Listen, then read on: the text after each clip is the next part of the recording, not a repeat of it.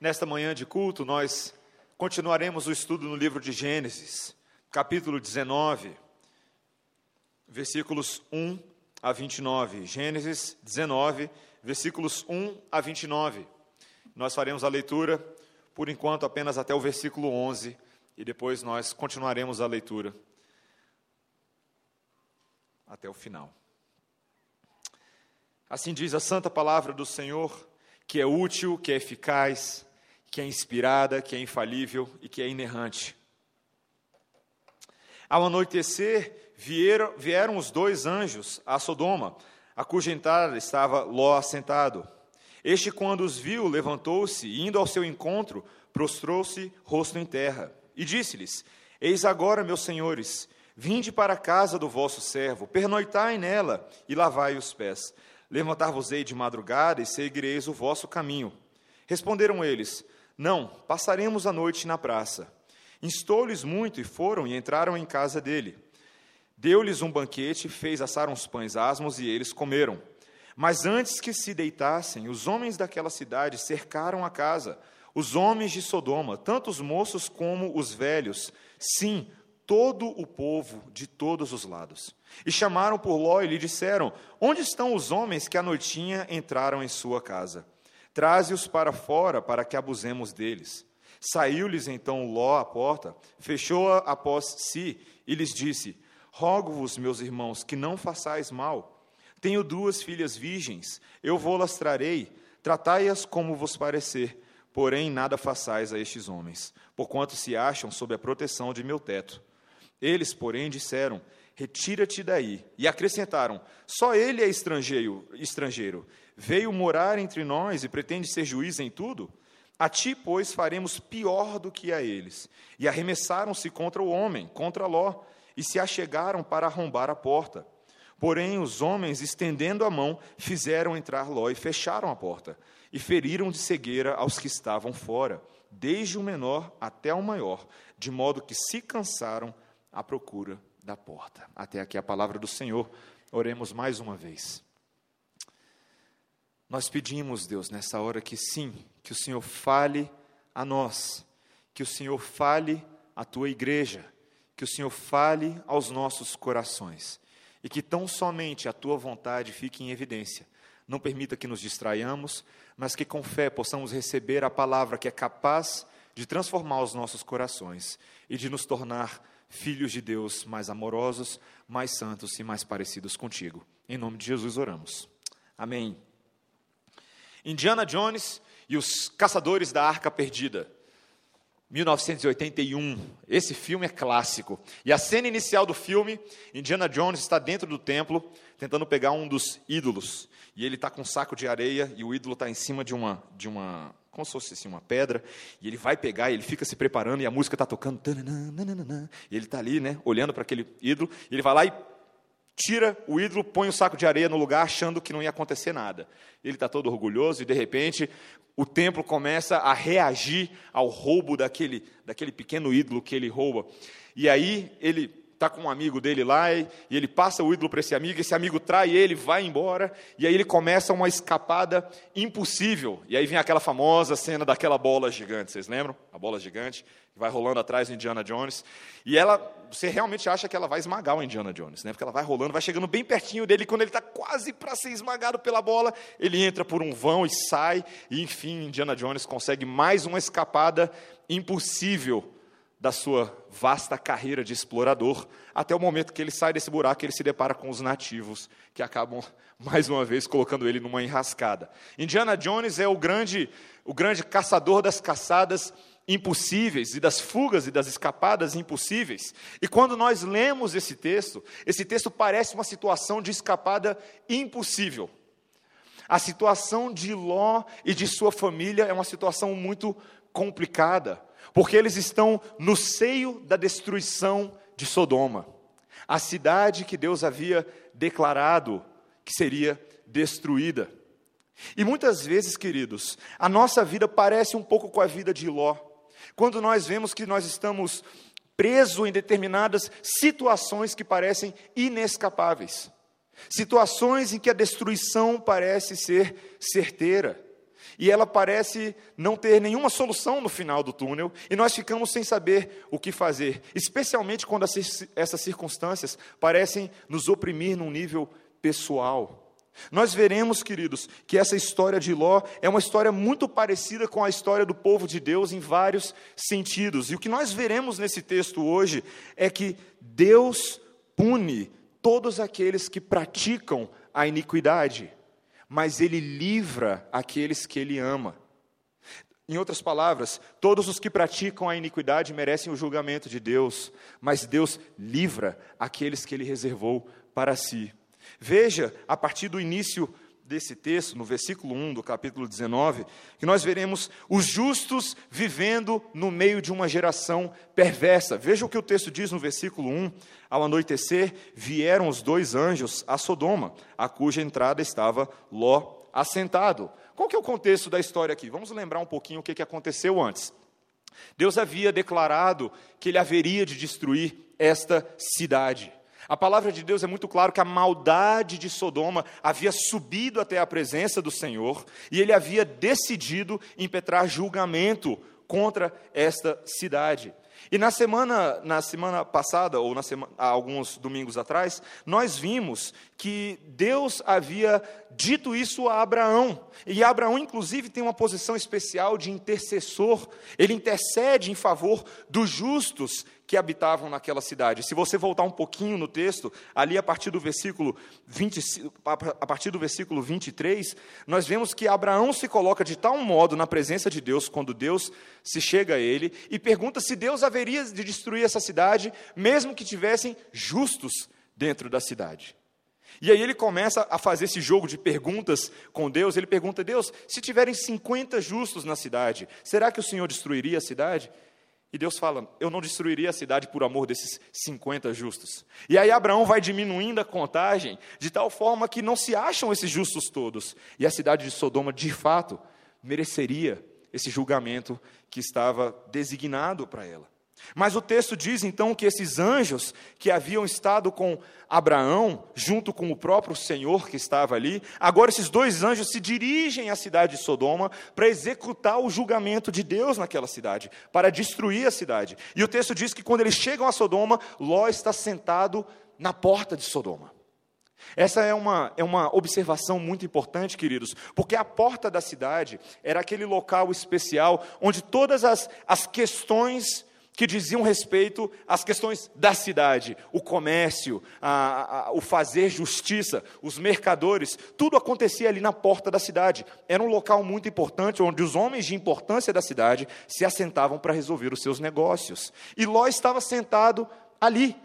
Provavelmente, Ló era alguém de muita importância nessa cidade. Nós veremos no texto que ele chama o, o, os, os homens de Sodoma de meus irmãos.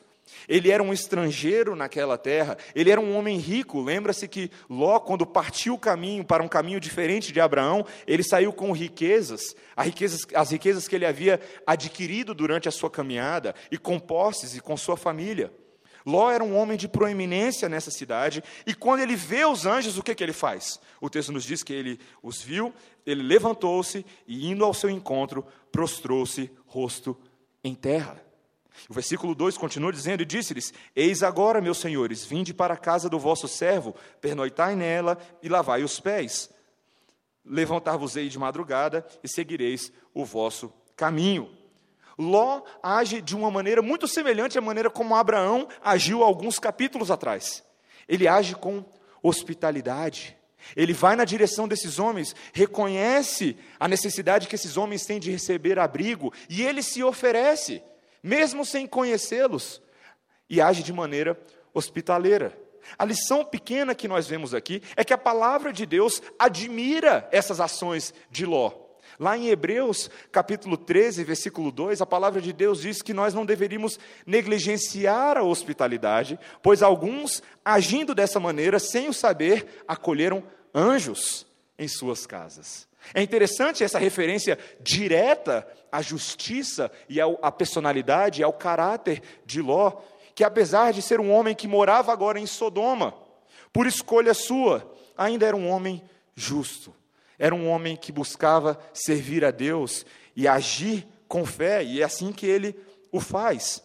ele age com fé, mesmo nessa situação complicada da cidade de Sodoma. E os anjos, por algum motivo que nós desconhecemos, eles, num primeiro momento, recusam a ajuda de Ló, eles falam: não, nós vamos, nós vamos dormir à noite na praça. E Ló, que conhecia a situação daquela cidade, não vê nisso uma coisa muito boa, né? Ele fala: não vai ser bom para vocês se vocês fizerem isso. Eu conheço essa cidade. E ele insiste com eles. Eles falam: não, passem a noite na minha casa. E o texto nos diz que ele instou com eles, versículo 3, muito, e foram e entraram em casa dele. E lá ele deu-lhes um banquete e fez assar uns pães asmos, e eles comeram. Tão impressionante a ideia de Ló recebendo anjos em sua casa. O versículo 4 continua: Mas antes que se deitassem, os homens daquela cidade cercaram a casa, os homens de Sodoma, tanto os moços como os velhos. Sim, todo o povo de todos os lados, e chamaram por Ló e lhe disseram: Onde estão os homens que à noitinha entraram em tua casa? Traze-os para fora, para que abusemos deles. Esse é um texto forte, queridos. Você já ouviu falar da palavra sodomia? A palavra sodomia é uma palavra que faz referência a essa atitude desses homens. O texto, de uma maneira chocante e absurda, de repente insere uma informação que faz a gente cair um pouco para trás. De que esses homens cercam a casa com a intenção de violentar e de abusar daqueles homens que eram hóspedes na casa de Ló. Queridos, que pecado é esse de Sodoma, que faz uma cidade inteira, do mais velho ao mais novo, todas as pessoas desejarem abusar desses homens? Que tipo de depravação é essa que o texto está falando para a gente? Porque de fato é uma depravação muito grande. É uma depravação tão grande que, em termos semelhantes, se assemelha àquilo que nós ouvemos na história de Noé. Quando Deus diz que ele haveria de julgar a terra, enviar o dilúvio por causa do pecado dos homens, da multiplicação da maldade, do dolo e da perversidade, que é o que diz lá em Gênesis capítulo 6. Esses homens querem ter uma atitude que choca a mim e a você, porque nós não vemos isso todos os dias. Na verdade, nós nos assustamos quando nós ligamos no telejornal à noite ou no horário do almoço no DFTV e você ouve notícias desse tipo ou coisas que acontecem ali no Rio de Janeiro, São Paulo, nas capitais, cenas como essa que nos assustam. Qual é a motivação desses homens? Qual é a motivação por trás disso? Sodoma é uma cidade que se alegra em se satisfazer. Sodoma é uma cidade que dá vazão aos seus próprios interesses, não importa o preço. Sodoma é uma cidade hedonista. Sodoma é uma cidade que busca tão somente satisfazer os seus próprios agrados e desejos do seu coração. Sodoma é uma cidade que se alimenta da sua pecaminosidade. E é assim que eles agem.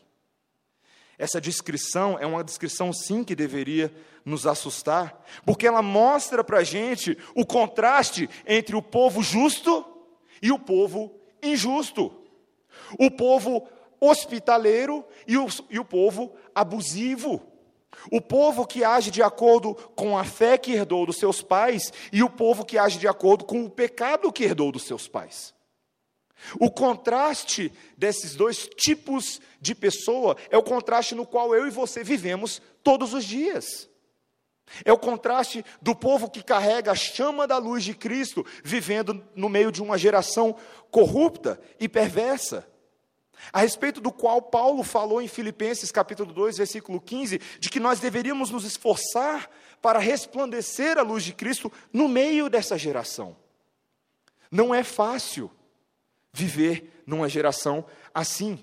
Talvez eu e você não tenhamos que lidar com esse tipo de quadro específico todos os dias, mas nós nos lidamos com situações semelhantes, em que a guerra, o embate entre as trevas e a luz fica em evidência, e nós somos forçados a tomar decisões. Nós somos forçados a refletir de que maneira nós refletiremos a luz de Cristo no contexto depravado e ímpio e pecaminoso onde nós estamos instalados. Veja que Ló repentinamente se vê colocado contra a parede. Veja o que o texto diz para nós. Versículo 8, versículo 7. Lhes disse: Rogo-vos, meus irmãos, que não façais mal. Tenho duas filhas virgens, eu vou-las trarei, tratai-as como vos parecer, porém nada façais a estes homens, porquanto se acham sob a proteção de meu teto. Faz uma pausa aí. Ló oferece as duas filhas virgens dele para não ter que oferecer os homens que estão na casa. Parece que Ló está numa situação impossível, em que ele não tem nenhuma escolha, e parece que ele opta pelo mal menor. O mal menor significa, por causa das leis da hospitalidade, por causa do meu trato com relação a esses homens, eu não posso, eu não posso permitir que vocês tenham esse tipo de atitude com relação a eles, mas façam o seguinte: peguem as minhas filhas e façam com elas como bem lhes parecer. A que ponto chegou as decisões de Ló? De que maneira ele chegou nesse estágio de decisão? Primeira coisa que nós temos que lembrar é que parte disso aqui, o problema era de Ló mesmo. Ló foi alguém que optou por morar em Sodoma. Ló foi alguém que gradativamente, à medida que ele se separou de Abraão, lembra lá alguns capítulos atrás, ele foi chegando mais para perto de Sodoma, foi chegando mais para perto, de tal maneira que ele se tornou morador dessa cidade, homem importante, juiz entre eles. E Ló agora passa a colher as decisões das resultantes das suas próprias decisões no passado. Primeira coisa que nós temos que pensar, queridos, é quantas vezes nós acabamos nos colocando em situação de pecados porque nós nos colocamos lá. Porque nós acabamos chegando lá com os nossos próprios pés. Nós permitimos que a situação vá se denegrindo, nós vamos nos acostumando com o pecado, e mesmo sendo crentes, mesmo sendo justos, nós vamos começando a namorar com Sodoma. E nós vamos começando a namorar com aquela vida e nos tornar confortáveis com a presença do pecado ao nosso redor, de tal maneira que quando o bicho pega, nós parecemos que ficamos sem saída. Essa é a situação de Ló. A situação de um homem que vê agora duas decisões ou algumas possibilidades nas mãos deles, e nenhuma delas parece boa. Nenhuma delas parece a melhor. Tá certo que se eu fosse Ló aqui, meus queridos, eu saía chutando. Nem os homens, nem minhas filhas. A gente vai aqui a quebração agora. Mas ele não pensa nisso. Ló decide ser hospitaleiro com os homens, mas não decide ser hospitaleiro com a sua família. Ló decide proteger aqueles homens, mas ele não age como cabeça da sua casa. Ele não protege as suas filhas virgens. Conquanto fosse justo, Ló era um homem que havia sido contaminado com a mentalidade de Sodoma. Ló era um homem que agora não chama esses homens como ímpios, mas ele chama esses homens de meus irmãos.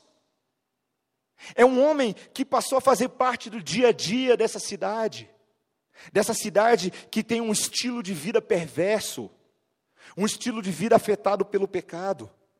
Conquanto fosse justo, Ló era atormentado agora com a decisão de agradar a homens, ou agradar a Deus, ou agradar a si mesmo, e não ter uma resposta adequada para essa situação. É bem certo, queridos, que a palavra de Deus faz referência a Ló como um homem de fé.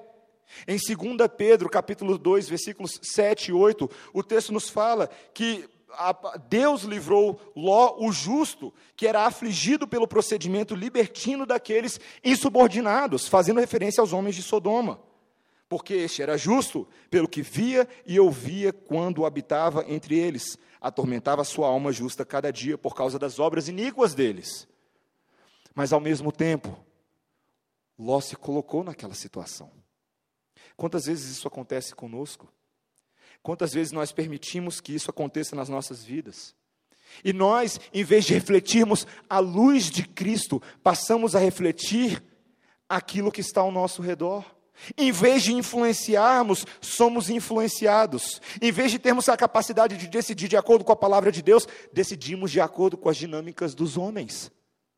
Esse é o problema de Ló. Um homem que, em vez de agir como um herdeiro da promessa, age agora como um herdeiro da devassidão que havia contaminado sua casa. Esse é um desafio que nós temos, justos vivendo no meio de uma geração perversa. Mas o texto não termina por aí. O texto avança para a declaração da punição sobre toda iniquidade, sobre todo o pecado. Veja a partir do versículo 15 o que o texto nos fala. Perdão, eu vou voltar um pouquinho, a partir do versículo 12. Então disseram os homens a Ló: Tens aqui mais dos teus genro e teus filhos e tuas filhas, todos quantos tens na cidade, faze-os sair deste lugar, pois vamos destruir este lugar, porque o seu clamor se tem aumentado, chegando até a presença do Senhor, e o Senhor nos enviou a destruí-lo. De repente, nessa situação complicada, em que os homens mudam de opinião, em que os homens agora veem Ló como uma ameaça, falam, ah, é mesmo, você vai ficar protegendo eles? Então a gente vai atacar é você. E os versículos anteriores dizem que eles se atiram a Ló e arrancam ele, com o propósito de fazer contra ele, e até pior, aquilo que ele, eles haveriam de fazer aos homens. O texto um pouquinho antes nos diz que esses anjos então arrancam Ló de volta, tomam ele, puxam eles para dentro, ele para dentro e ferem de cegueira a todos os homens que estavam impetrando mal contra Ló. É tão interessante que desde já eles começam a fazer aquilo para o qual eles vieram. Esses anjos vieram para destruir a cidade de Sodoma. E a primeira destruição é tirar a visão deles. É tirar a capacidade deles de discernir aquilo que eles veem. Eles ferem esses anjos, esses homens, por amor de Ló. O texto é muito claro, queridos, que o propósito daqueles homens ali é impetrar o julgamento divino, é fazer algo tão poderosamente assombroso que haveria de exterminar e estipar cada sopro de vida naquela cidade. Queridos, a situação de Sodoma e Gomorra se torna um paradigma em todas as escrituras para, os, para a forma de agir de Deus com relação ao pecado. É como se Sodoma e Gomorra fossem exemplos e paradigmas daquilo que havia de pior e daquilo que Deus haveria de fazer contra toda impiedade. Ao longo das Escrituras, nós vemos, por exemplo, no livro de Ezequiel, capítulo 16, quando Deus diz, quando o profeta diz: Eis que esta foi a iniquidade de Sodoma, tua irmã, soberba, fartura de pão e próspera ociosidade teve ela e suas filhas, mas nunca fortaleceu a mão do pobre e do necessitado. Ou 2 Pedro 2, capítulo 5, versículos 5 e 6, quando diz que Deus não poupou no mundo antigo, embora preservasse a Noé, pregador da justiça, com mais sete pessoas ao trazer o dilúvio sobre o mundo dos ímpios, se reduzindo a cinza as cidades de Sodoma e Gomorra, condenou-as à destruição, havendo-as posto para exemplo aos que vivem impiamente. Sodoma é um exemplo para aqueles que vivem de maneira ímpia nos nossos mundos, no nosso mundo. Sodoma é um exemplo não somente para o passado, mas é um exemplo dos nossos dias. Talvez as pessoas dos nossos dias falem assim: bom, eu não faço como os sodomitas, eu não faço como os gomorritas, eu não saio por aí abusando de estrangeiros hospedados na casa dos outros. Mas esse não era o único pegado de Sodoma. Sodoma era uma cidade que fervilhava de pecados. Era uma cidade que fervilhava e transbordava de maldade. Era uma cidade como a nossa, como a cidade em que você mora, onde tem corruptos, onde tem ladrões, onde tem mentirosos, onde tem preguiçosos, onde tem pessoas que se que que dormem com pessoas que não são seus maridos, seus cônjuges, onde tem pessoas que veem coisas na internet que são impróprias, onde tem pessoas que não manuseiam bem o seu dinheiro. Essa é a cidade onde você mora.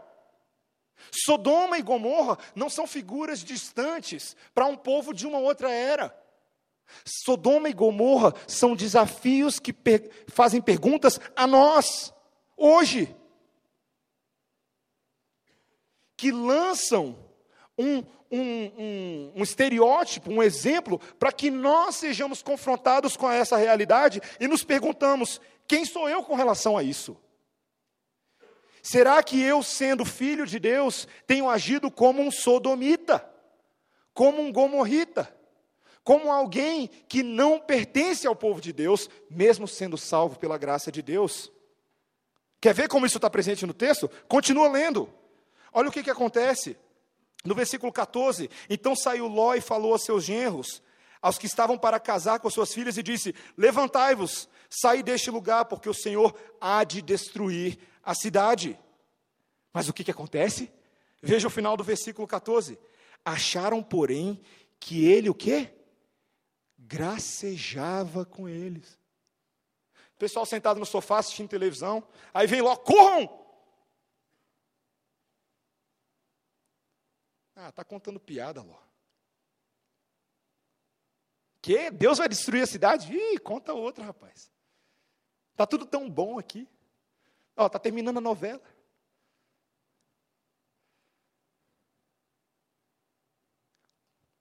Qual era a atitude dessas pessoas? Eram pessoas que estavam achando Sodoma bom demais. Mas está tão bacana aqui. Que papo de destruição o que, ô Ló? Aí, ó, o povo está aí fora fazendo uma festa. Uma alegria aqui, a cidade. Ei, ei. Sabe quando você vai dormir à noite, você fica ouvindo o carnaval no parque da cidade? Sabe que negócio? Aquele negócio, está tudo tão bom aqui, tudo tão jóia. Eles achavam que Ló estava contando piada, estava fazendo graça.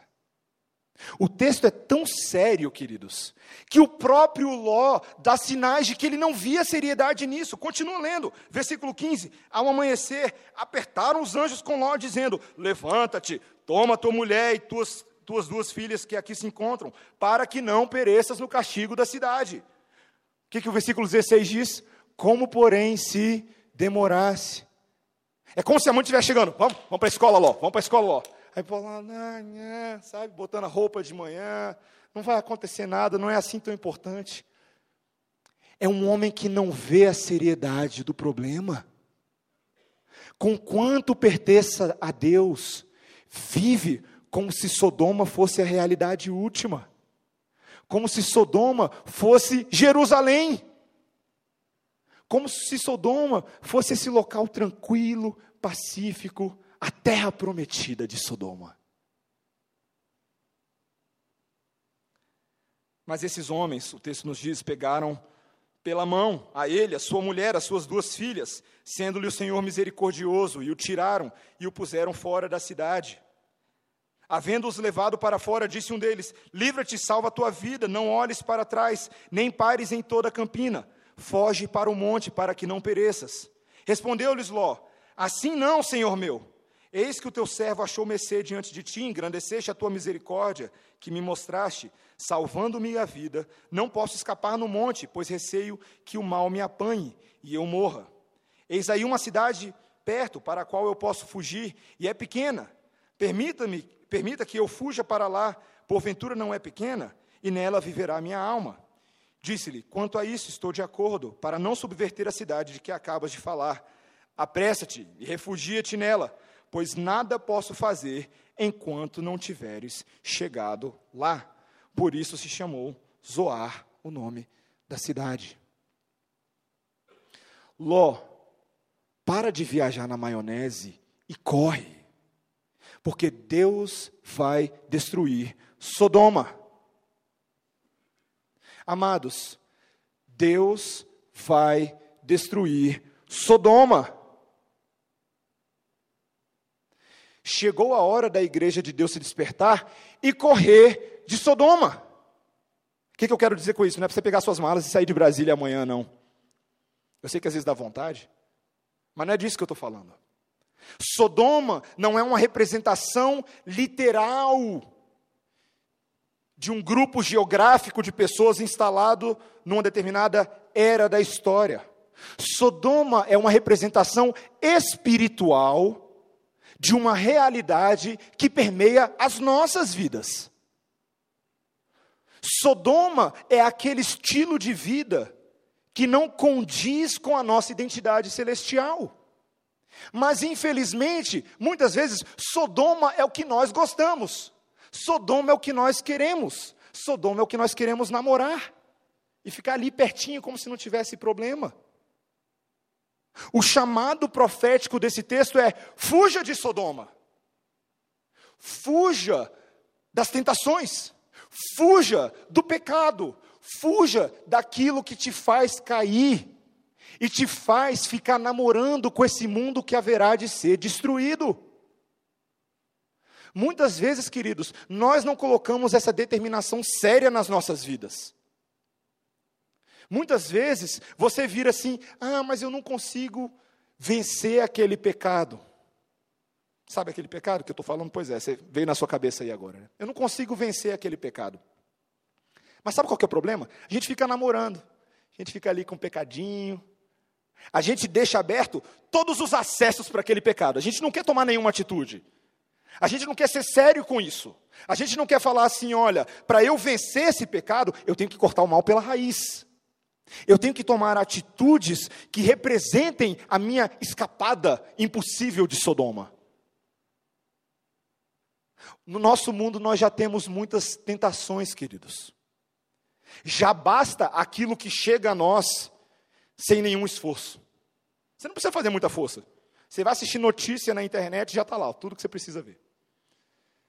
Você liga a televisão, já está lá, já foi.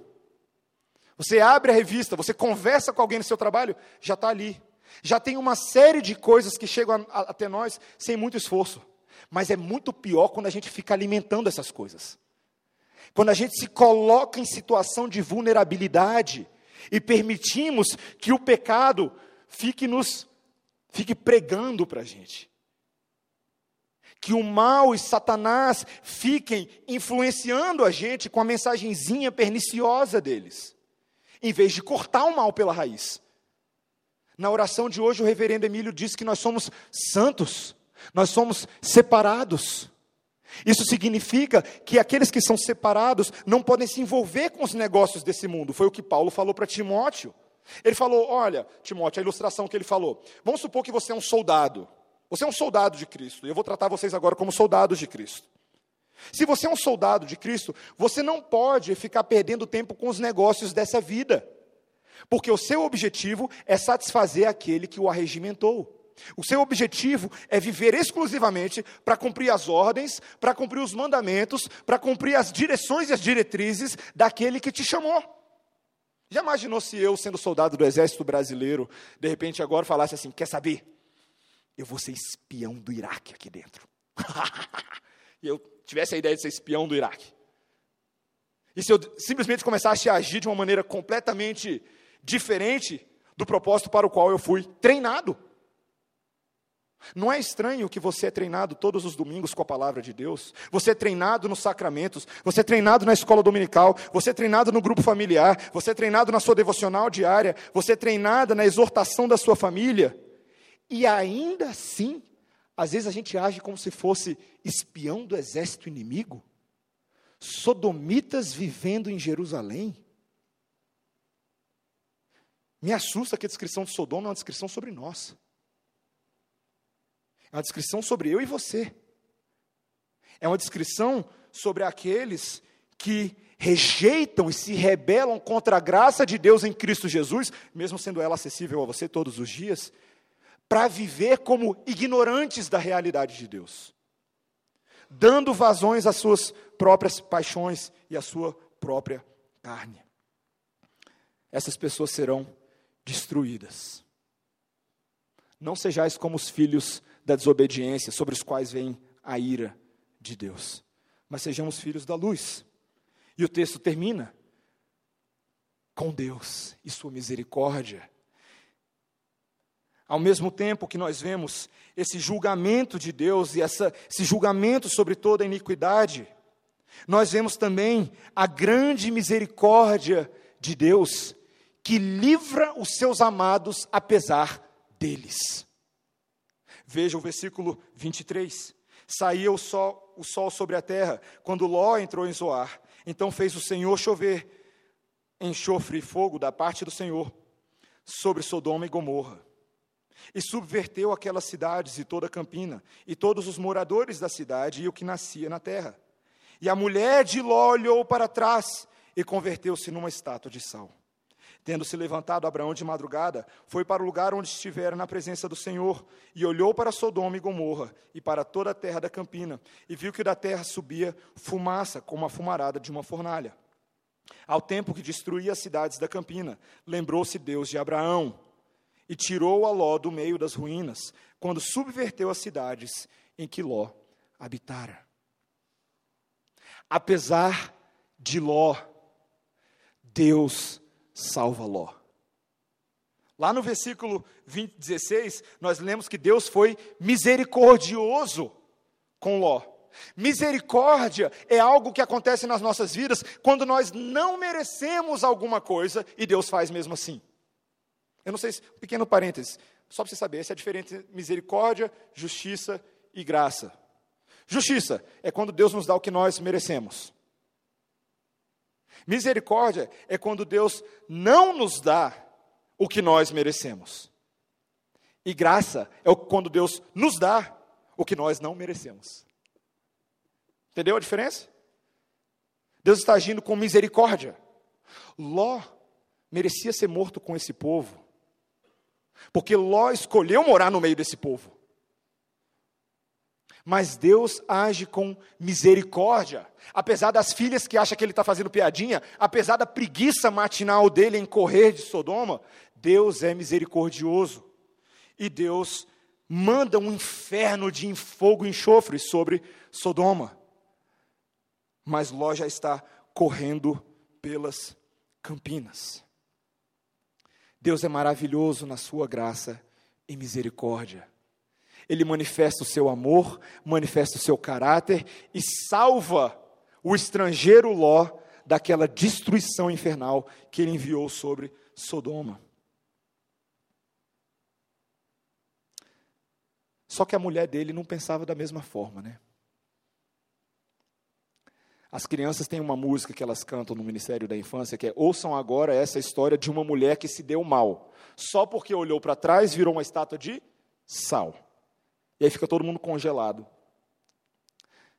A música em si, ela não está ensinando nada de errado.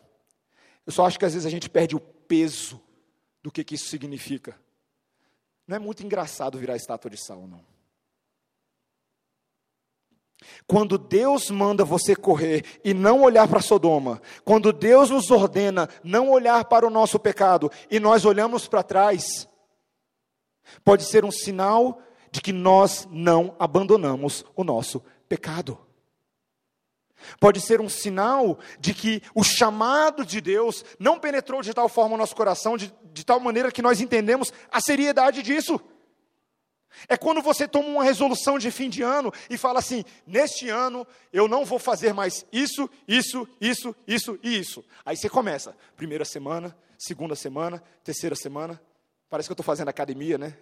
O pessoal entendeu aí qual é a ideia, né? Você começa a malhar, começa a malhar. Aí você começa a fazer o quê? Com três semanas de academia, você passa na frente da Beline. E você olha para o sonho com recheio de doce de leite, do lado do quindim.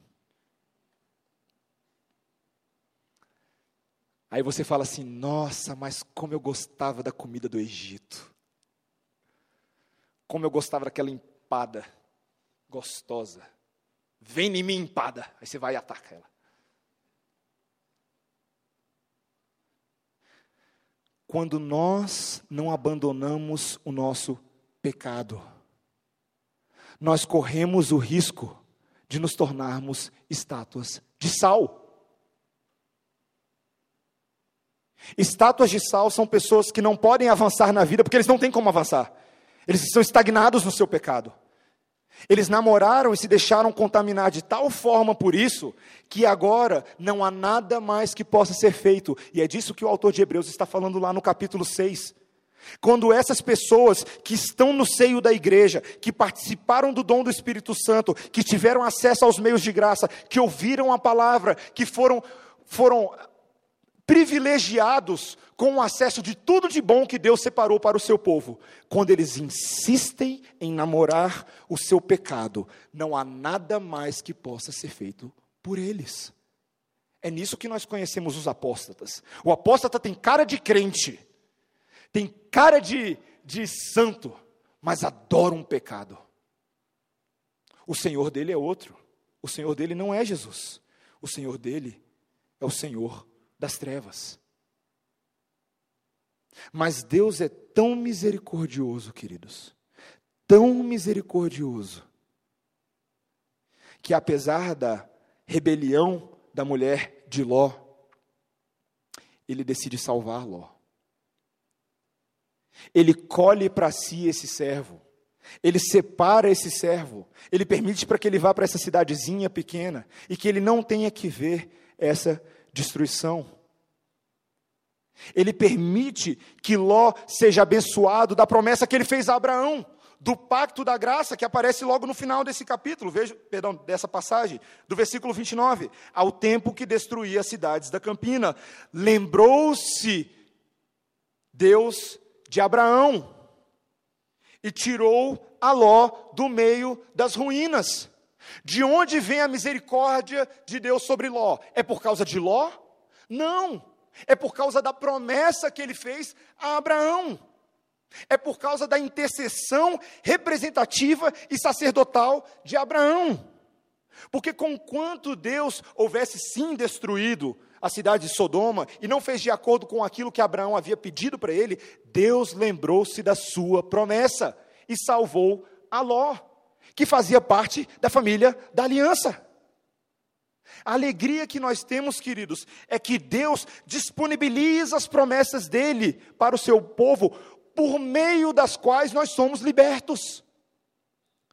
Em outras palavras, para não ficar difícil de você entender, se você quer se livrar de Sodoma, se você quer se livrar do pecado, se você quer correr de, de Sodoma e ter de fato vitória na sua vida de santidade, aproprie-se da promessa de Deus. Aproprie-se das promessas que são reveladas nas suas sagradas letras. Aproprie-se dos meios de graça, da comunhão dos santos. Aproprie-se dos veículos pelos quais Deus nos faz ter uma escapada impossível. Este mundo jaz no maligno. Mas Deus permite e persevera e continua com seu povo para que nós sejamos libertos. Digo isso com toda seriedade e da maneira mais direta possível. Muitas vezes nós, queridos, ficamos desanimados na nossa caminhada terrena, porque parece que o pecado dentro de nós se multiplica e nós nos sentimos incapacitados a lidar com ele. Mas Deus é misericordioso, amados. Deus é bom e suas misericórdias duram para sempre. E Ele permite hoje que você tenha acesso a elas. Não desperdice o dia de hoje. Não transfira para amanhã ou para a semana que vem o tratamento que você precisa ter com Sodoma hoje. Não faça disso algo a ser postergado, algo assim, ah, um dia vai se resolver. Não! O chamado para fugir é um chamado de agora. O chamado para correr é para agora. Não seja amoroso, não seja preguiçoso, não fale, ah, mas tem que fazer isso, tem que fazer aquilo. Não! Usufrua do acesso à luz de Cristo que Ele disponibiliza a nós nessa manhã no dia de hoje, para que venhamos a ser como luzeiros no meio de uma geração perversa, de tal forma que essa luz também chegue a outras pessoas. E aqueles que estão perdidos lá fora, como ovelhas sem pastor, vejam em nós a luz de Cristo, Olhem para a nossa luz, olhem as nossas boas obras e glorifiquem ao Pai que estás no céu. E digam: há esperança, há esperança. Porque eu vejo aquele crente ali, ou aquela crente ali, ou aquela igreja ali, e eu vejo um povo da luz. Israelitas, não sodomitas. Filhos de Abraão, não filhos do diabo. Filhos da luz e do Pai das luzes, não destinados para o inferno. Que essa seja uma palavra para nós hoje, amados. E que Deus nos faça considerar a seriedade desse texto. Oremos. Obrigado pela tua palavra, ó Deus. Muitas vezes nos encontramos preguiçosos na nossa vida espiritual, talvez até incapacitados e nos sentindo impossibilitados de fazer qualquer coisa a respeito do nosso próprio pecado. Mas te pedimos, Deus, que o Senhor hoje nos ajude a olhar mais uma vez para as promessas da graça de Deus, na qual encontramos, nas quais encontramos poder para lidar com o nosso pecado.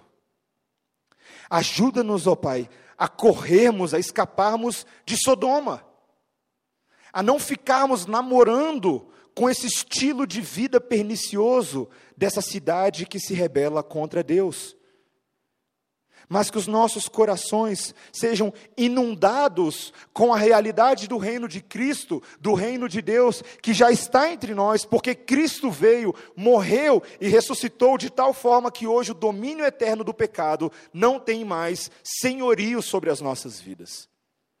Liberta-nos, ó Pai, dessa realidade, para que venhamos a experimentar, ó Pai, com os nossos lábios, com os nossos olhos e com o nosso coração a doce vida que reside em Cristo Jesus.